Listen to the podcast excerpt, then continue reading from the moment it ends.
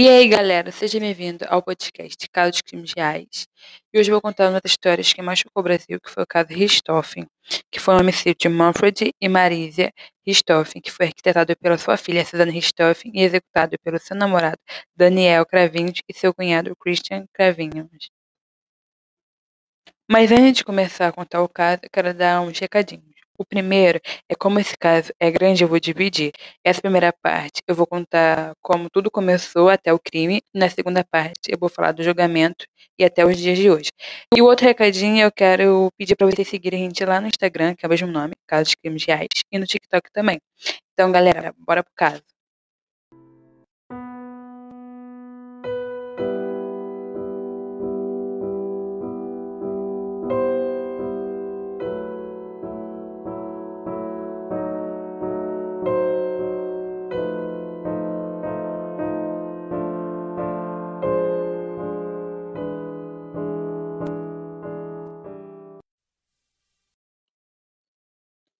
Suzanne Louise von Richthofen nasceu no dia 3 de novembro de 1983 e é filha de Manfred, que nasceu na Alemanha, mas se naturalizou brasileiro e era engenheiro. E sua mãe era Marisa von Richthofen, ela era uma renomada psiquiatra. E ela tem um irmão mais novo, que é o Andras Albert von Richthofen. Eles eram uma família de classe média que morava em São Paulo e estavam sempre viajando. Os filhos foram educados de uma forma muito rígida, mas além disso, eles pareciam ser uma família feliz. Em 1999, Andres ganhou um ouro modelo por conta das histórias do avô de seu pai, que na Segunda Guerra Mundial foi um piloto e ele tinha condecoração como um dos melhores pilotos de avião.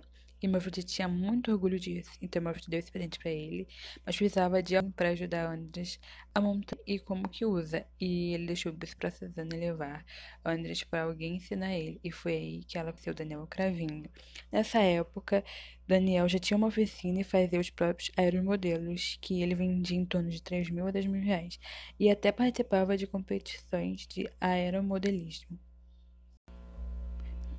E depois de um tempo, Suzane e Daniel Cravinho começaram a namorar e no começo os pais de Suzane apoiavam o namoro, porque eles pensavam que fosse um namoro bem passageiro, bem rápido, que Marisa levava a Suzane para casa de Daniel, onde ela se divertia muito, porque lá os pais dele eram muito amorosos, ao contrário dessa família, que era uma família um pouco mais fria. Mas com o tempo, Daniel ficou desempregado e ficava às custas do da mesada de Suzane. Ela até chegou a dar um carro para ele. Então os pais dela ficam muito preocupados com isso e proibiram o namoro dos dois. O dia do crime. No dia 30 de outubro de 2002, Suzanne e Daniel levaram Andres para um saber café para ele ficar entretido com jogos e computadores. E os dois saíram e foram para um motel. E às 2h56, o casal sai do motel e vai pro Cyber Café buscar Andres. E depois Suzane deixa Daniel em casa e ela e o irmão vão para casa deles. Ao chegar em casa, Suzane vê a janela do escritório aberta e fica surpresa. Então ela liga para Daniel para ir para casa dela e também liga para a polícia, porque ela pensou que tinha invadido, né, para deixar, deixar a janela aberta. O policial chega primeiro na casa de Gestoffen é o Alexandre Paulino Boto. Ele entra na casa, vê se alguém invadiu a casa e pede para os irmãos ficarem esperando lá embaixo. Ele sobe no segundo andar e acha Maritza e Murphy mortos na cama. E tinha muito sangue no quarto estavam todo bagunçados. Então ele desce e vai falar para os dois o que aconteceu com os pais dele. E a reação de Suzane, ele disse que foi muito estranha. E que a primeira coisa que ela falou, tá, e agora o que a gente faz? Então o policial ligou para os policiais irem lá e nesse tempo o Daniel já tinha chegado. Suzane Suzane não esboçou surpresa por os pais estarem mortos, mas sim o que ela tinha que fazer. E o Wander estava muito chocado com a morte dos pais. E Daniel ficava perguntando se roubaram dinheiro ou não. E ele citou a quantidade exata de dinheiro que tinha numa maleta que estava dentro da casa. Desde o começo, a polícia tinha achado a cena do crime estranha. E quando os policiais subiram e foram para o quarto, viram que os rostos das vítimas estavam tampados. E isso geralmente quer dizer que o criminoso conhecia as vítimas. As portas não haviam sido arrombadas e o alarme não disparou, e só havia uma janela quebrada e tinha papéis espalhados, que parecia que os papéis estavam assim de propósito, mas a porta de entrada estava aberta, e que isso não era comum. E, além disso, não tinha nada fora do lugar. Estava muito arrumada e os únicos cômodos que estavam bagunçados eram o escritório e o quarto das vítimas. Então, os criminosos invadi que invadiram a casa sabiam exatamente o que eles queriam. O quarto do casal estava todo revirado e no lado do Murphy tinha uma arma perto da mão dele, no chão. E no lado da Marícia tinha uma jarra de água, mas não tinha copo. Isso foi muito esquisito. Não fazia sentido ter uma jarra, mas não ter o copo. Como que ela ia água? A polícia também viu que os criminosos pegaram sacos plásticos na dispensa. E por conta disso, os policiais acharam que os assassinos conheciam a casa para saber exatamente onde estava tudo. A Suzane, Daniel e o André estavam lá esperando a polícia fazer a investigação. Aí um policial perguntou onde eles estavam e e logo em seguida, o Daniel já mostra a conta do motel. E isso foi muito estranho, que a polícia disse, porque ninguém guarda a conta de motel. A polícia viu que parecia que as vítimas foram mortas por duas pessoas, porque parecia que o casal tinha sido atingido simultaneamente, e os golpes eram muito fortes e profundos. Então a polícia começou a desconfiar de Suzane e Daniel, mas acharam que teriam uma pessoa, acharam que os criminosos não foram para roubar, e sim para matar por conta do estado do corpo como ele ficou.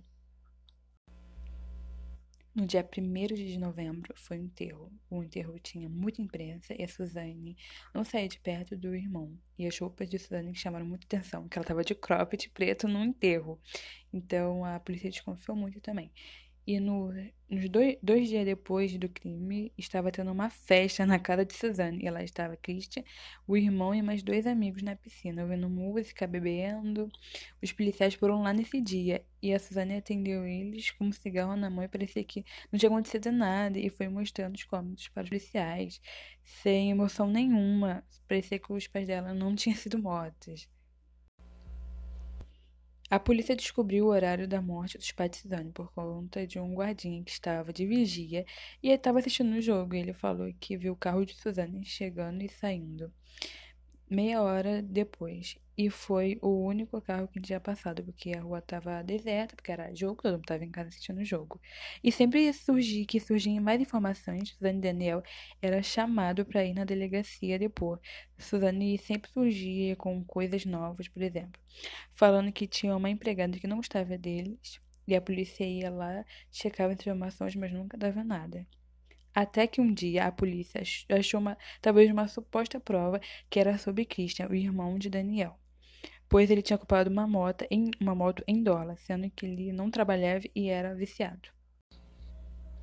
E então não tinha como ele comprar isso, e a polícia sabia que tinha sido roubado dinheiro em dólar, e a imprensa já tinha noticiado isso, as pessoas já sabiam. Então o cara que vendeu a moto para o Christian ligou para a polícia que um homem tinha comprado a moto em dólar. E no dia 7 de novembro, a polícia chamou Christian para fazer um conhecimento de um suspeito. Depois de seis horas dando informações contraditórias, o Christian confessou o crime. Ele falou que ele golpeou a Marícia e o Daniel golpeou Manfred, e ele disse que fez isso porque devia um favor ao irmão. A Suzane e Daniel já estavam em outra e não tinha escapatória, mas eles confessaram o crime. Mas antes disso, Suzane tentou convencer Daniel para ele falar que ela não tinha nada a ver com o crime, pois se ela não fosse presa, ela poderia visitar ele na cadeia e eles continuarem juntos.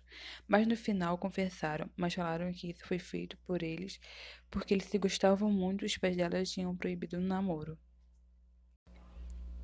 E agora eu vou contar como é que aconteceu o crime. Eu contei um pouco nos detalhes.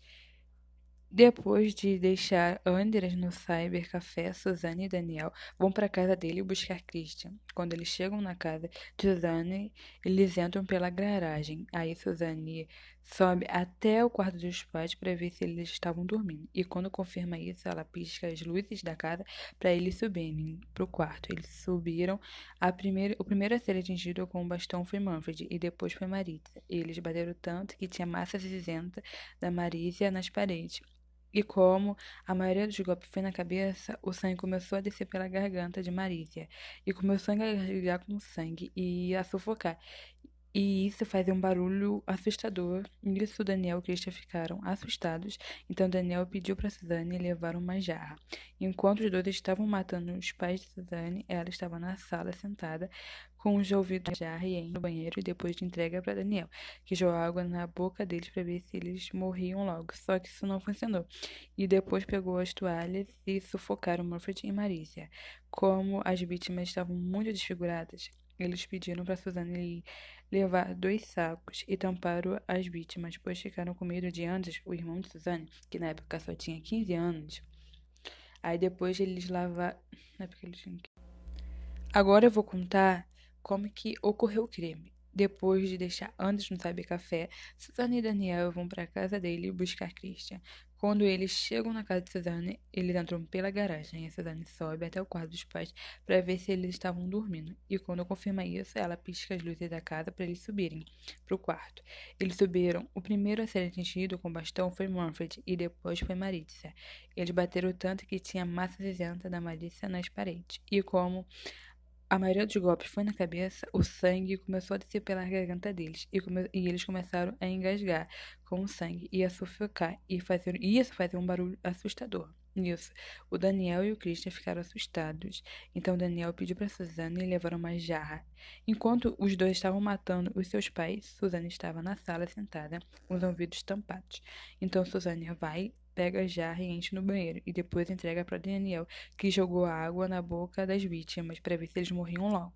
Só que não funcionou. Eles pegaram toalhas e sufocaram Manfred e Maritza. Como as vítimas estavam muito desfiguradas, eles pediram para Suzana levar dois sacos e para eles tamparem as vítimas, pois ficaram com medo de Andres, o irmão de Suzana, que na época só tinha 15 anos, ver essa cena. Aí depois eles lavaram os bastões na piscina e começaram a ensinar a cena do crime, remexendo os papéis, pegaram o dinheiro, pois era o pagamento de Christian.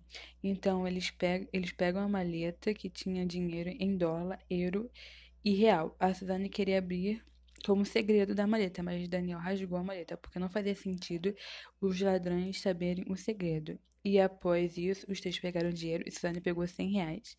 E Daniel e depois disso, eles levaram Christian para casa. Depois, dois foram para o motel. E eles usaram drogas lá. E saíram devendo 18 reais, porque a conta dava 318 reais. Eles pediram a suíte mais cara que tinha. E após disso, eles foram buscar Andres. Então, galera, essa foi a primeira parte sobre o caso Richthofen. A segunda parte eu vou postar semana que vem. Então, vocês ficam ligadinhos lá no Instagram, vou falar de novo, casos de crimes reais, e no TikTok, que eu vou falar o dia que vai ser postado e vou botar o link para vocês já virem direto do podcast. Então é isso, galera. Obrigada por escutarem e tchau. Até semana que vem.